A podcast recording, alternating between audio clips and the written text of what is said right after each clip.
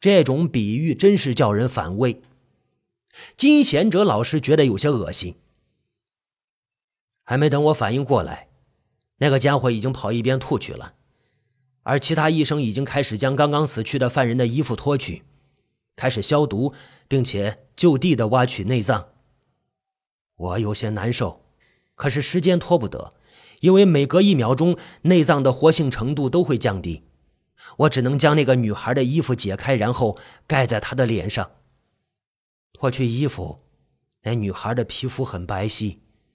不是那种健康的奶白色，而是带着病态的贫血似的白色，薄而半透明，像洗干净的海蜇皮般的皮肤下，布着几根若隐若现的青色的、青色的细如发丝的血管。白色，她的腰肢细长，乳房不大，但是很漂亮，是那种蝶形的。我再次感叹，这么美丽的东西，却已经成为了死物。再过上一些时候，它甚至会布满蛆虫，化为骸骨。这个时候，我听到了一阵轻薄的笑声，那笑声很猥琐。你知道那是一种，那是一种什么感觉吗？就好像你正在教堂里，正在祷告，所有人都在低头祷告。而你却听到那种放荡的笑声一样。如果生值得庆祝，那死更值得尊重。我带着厌恶的表情转过头去，却看到是那几个医生。其中一个高个子，带着下流的眼神望着那个女孩的尸体。不，准确的说是望着他的乳房。我愤怒的将衣服摘下来，那被打烂的脸再次展现出来。你这家伙运气不错啊，身上还热着吧？那个高个子似乎没有察觉我的愤怒，他还在开着玩笑，说着还舔了舔嘴唇，喉咙里发出咕咕的声音。我我刚想质问他，忽然一个戴着钢盔的年轻军人，也是刚才的行刑者之一，猛地朝那个医生的右脸颊打了一拳，那个下流的家伙整个人都飞了起来。现场安静了一下。马上被嘈杂取代。被打飞的医生立即像疯狗一样站了起来，对着那个士兵狂吼起来：“你算什么东西啊？你殴打军医！你不过是一个二等兵而已！你知道我是少尉吗？我要见你的上司！”我这才注意到，那个家伙的白色大褂跟我的有些许不同，在胸前有着军队的标志，大褂里面也是军装。原来他是一名军医。那名士兵没有说话，只是拿着刚刚击毙犯人的枪看着那名军医。这时候，旁边一位看上去是高级军官的人走过来，朝着军医低语了几句，事情似乎解决了。那军医嘟囔着走开了。这时候，我的助手也适应过来，走到我身边开始取女孩的肾脏。我也得出空闲，开始好奇的打量那名激动的士兵。那个士兵。跟我一般高，但是脸部线条却要，但是脸部线条却要比我清晰坚毅的多。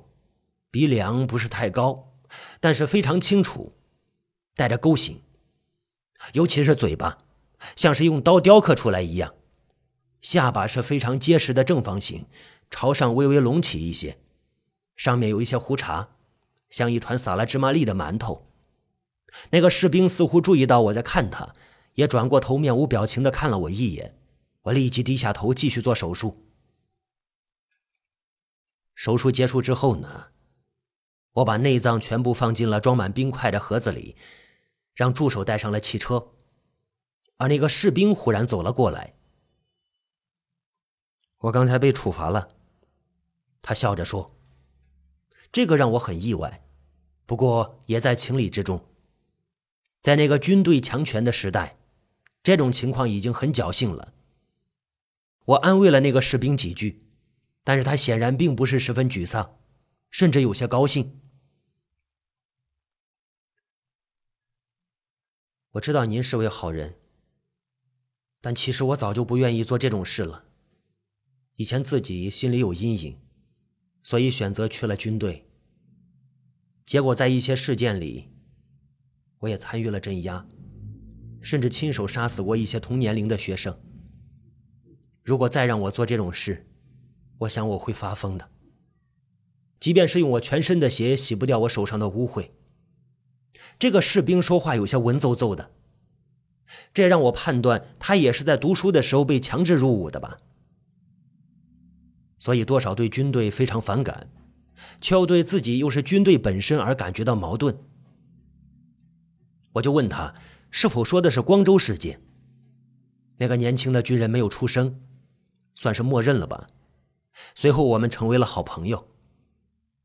在那个时候有个军人朋友，其实不是一件好事，那是很容易被其他人所憎恨，因为人们眼睛里军队就是暴力、独裁、法西斯的代名词。他跟我一样。都姓朴，不过他叫朴南勇。以后听说他离开了军队，去了一家保险公司。不过他那种性格，做不了多久之后又离开了。然后他告诉我说，自己用多年的积蓄和朋友的捐助，成立了一家旅游中介公司，还算过得去吧。而我在经历了混乱的军队独裁之后，考取了博士，继续我的医生之旅。而且最有意思的是，那个女孩的肾脏一运到医院就立即被人带走了，仿佛早就在等候着一样。而实际上，肾脏移植手术是非常复杂而充满风险的，事先必须做好充分的匹配实验，只有非常适合的肾脏才不会在移植手术之后发生排斥反应。哈哈哈哈真是不好意思，我。我看来说的太多了，我这个人就是这样，很容易聊着聊着就忘乎所以了。哈 哈宋医生说完，喝光了最后一杯酒，看样子也有了一些醉态。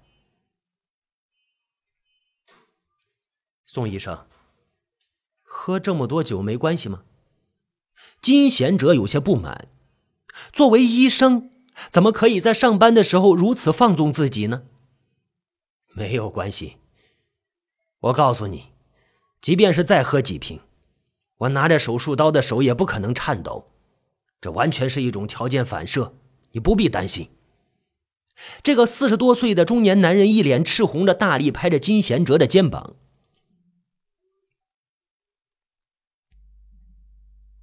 他的故事让冬夜里的金贤哲感觉更加寒冷。后来宋医生说自己有些困倦。于是后者只好退出来，在走廊里行走。宋医生借给了金贤哲一件白大褂，如果有护士或者别人问起来，就说是宋医生的朋友，别的科新来的医生。这招果然管用，金贤哲顺利来到加护病房，独自坐在父亲的身边。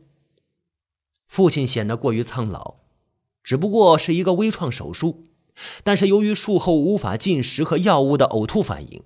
把他折磨的不成样子，暂时的睡眠让他脸上获得了些许满足，这也让金贤哲稍微轻松一些。贤哲啊，在迷糊之间，似乎听到父亲的喊声，睁开眼，果然是父亲努力睁着眼睛，轻轻的呼喊着儿子的名字：“我在呢，爸爸。”金贤哲连忙走过去。抓住他伸过来如枯枝一般的手，我好像又回到了几十年前的战场了。父亲微闭着双眼，朝着天花板望去。金贤哲感觉到他的手心有些发凉。金贤哲知道，父亲又要提起以前的旧事了。儿时的金贤哲还会对这个稍微有些兴趣。但是每次到关键时刻，父亲就避而不谈，除非他喝了酒，情绪激动，才会主动说起。所以金贤哲反而有点厌倦听他诉说了。但是现在呢，他不得不打起精神，表示出一个虔诚听众的模样。到处，到处都是地雷，有时候走在路上。会听见一声沉闷的响声，然后就看到一些残肢啊、手啊或者腿呀。最可怕的是那些月宫。开始的时候，我们以为只有穿着军装的才有攻击力。结果，我一个来自德州的战友就稀里糊涂的丧命了。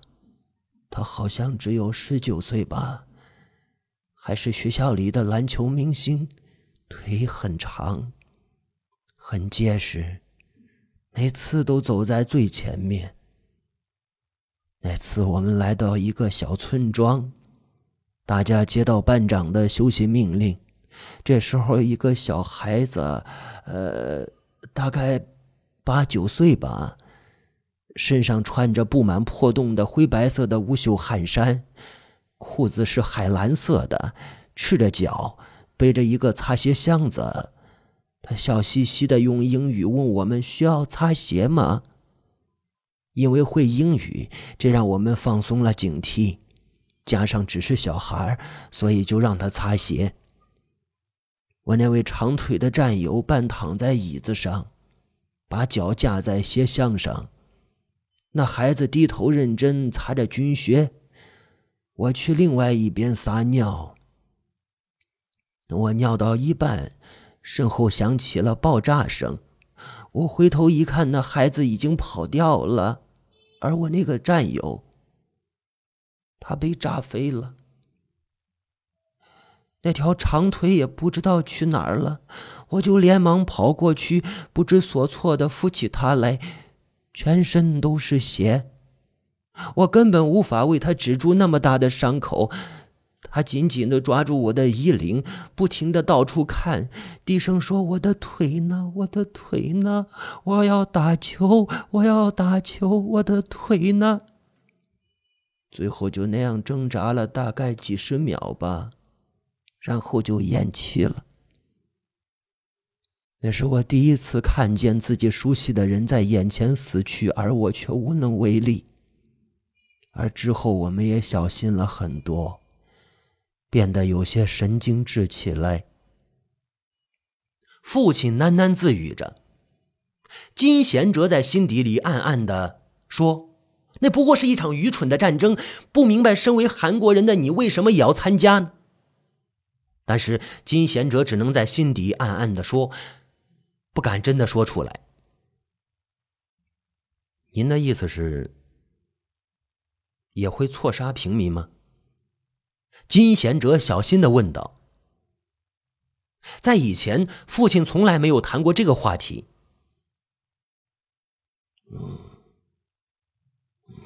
老人忽然沉默了，不再说话。过了几分钟，金贤哲以为他睡着了，正准备将手从他手中挣脱出来，父亲却忽然开口了：“我杀了他们。”他。他们是谁？金贤哲好奇的问道。结果父亲不再说话了，真的是睡着了。他只好叹了一口气，也到椅子上睡着了。第二天，宋医生找到了金贤哲：“你父亲似乎恢复的还好，虽然支架手术才诞生不久，不过我还是做了不少的。他算是做的比较成功的了，再观察几天就可以出院了。”宋医生很高兴的跟他说着：“啊，金贤哲表示了对他的感谢，并希望呢可以请他吃个饭。”宋医生说：“应该自己请才对，甚至掏出了钱包。”金贤哲看到宋医生钱包里好像有一张女孩的照片，他好奇的问了起来：“啊？”宋医生把钱包打开，在金贤哲面前晃了晃：“漂亮吗？我妹妹。”我很爱她，我发誓要一辈子保护她。她是我生命里最重要的两个女人之一。宋医生说着，满脸幸福。金贤哲觉得那女孩真的非常漂亮，一看就是知识女性，而且脸上还带着一股子认真正直的表情，真的很羡慕啊。对了，第二个女性是谁啊？金贤哲开玩笑的问道。宋医生神秘的摇摇头，并告诉他：“以后就会知道了。”对了，我可以继续告诉你我那个做过刽子手的朋友的故事。嗯，宋医生神秘的笑着。好啊。于是他们去吃了烤肉，上等的白霜牛肉，切的很薄。他点了一瓶安东烧酒。另外一个呢，拿了一瓶啤酒，喝了一半，宋医生开始话多起来。上次说到哪里了？啊啊，对了，我那个朋友，呃，就是当时那个士兵，朴南勇先生，他最近才跟我联系过，谈起了一件有趣的事。哦，金贤哲小心的把牛肉翻了过来。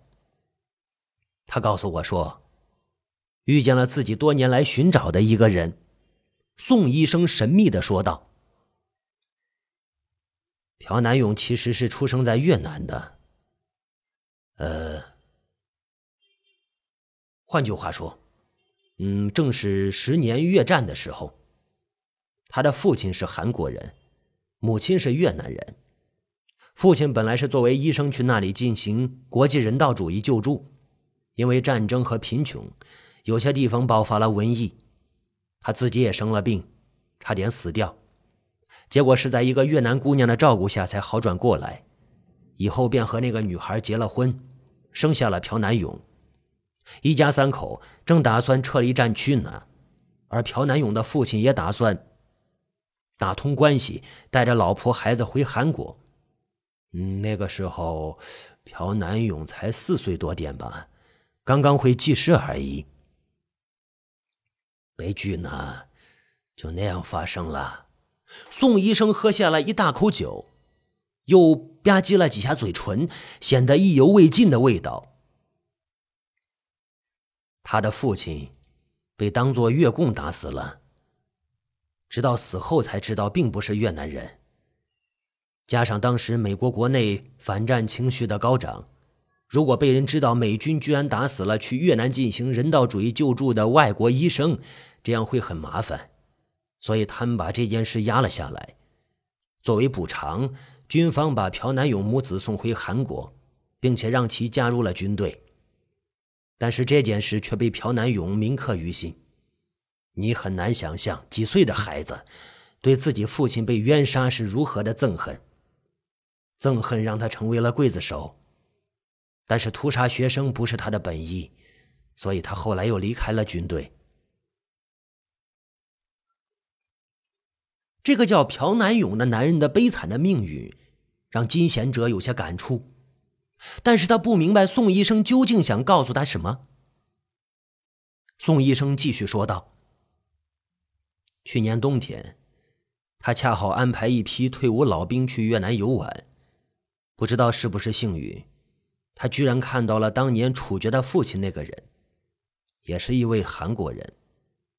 呃，金贤哲的心猛地纠缠起来，一股令他十分不快的感觉，像肉被烤焦的烟味一样弥漫开来。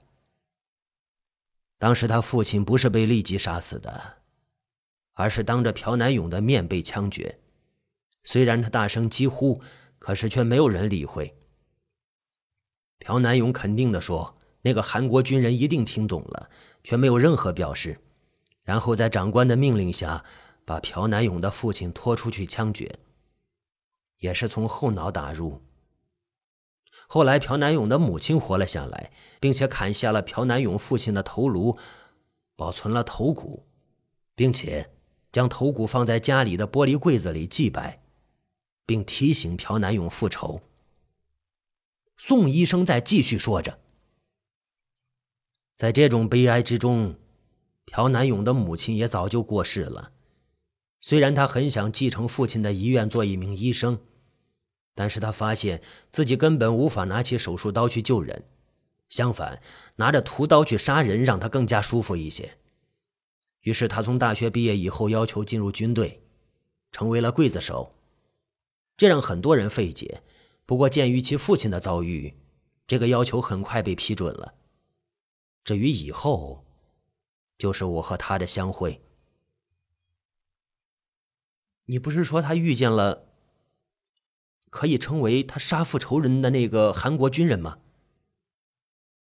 哦，哈哈，对对，你看我喝了几杯酒，居然语无伦次了。啊，朴南勇说，虽然已经隔了这么多年，那家伙都是老头子了，但是朴南勇还是无法忘记他用枪顶着父亲后脑勺开枪时的眼神，所以一下子就认了出来。苦思良久的南勇想出了一个报复的主意。当然不会去杀他，因为这么多年来，他看过的杀戮太多了。自从杀死那个漂亮的女学生之后，他发誓不再杀人。但是父亲的仇与母亲的怨恨不能不报，所以他必须以另外一种方法去复仇。嗯，嗯，宋医生故作神秘的说道，犹如古代的说书人一般。金贤哲老师正听得焦急。忽然，宋医生腰间电话响了起来。不到两秒，金贤哲的电话也同时响起，两人几乎同时接起电话来。金贤哲心头掠过了一丝阴影，就如同自己正闭着眼睛躺在阳光下的沙滩上，忽然一只海鸥从你头顶飞过一般。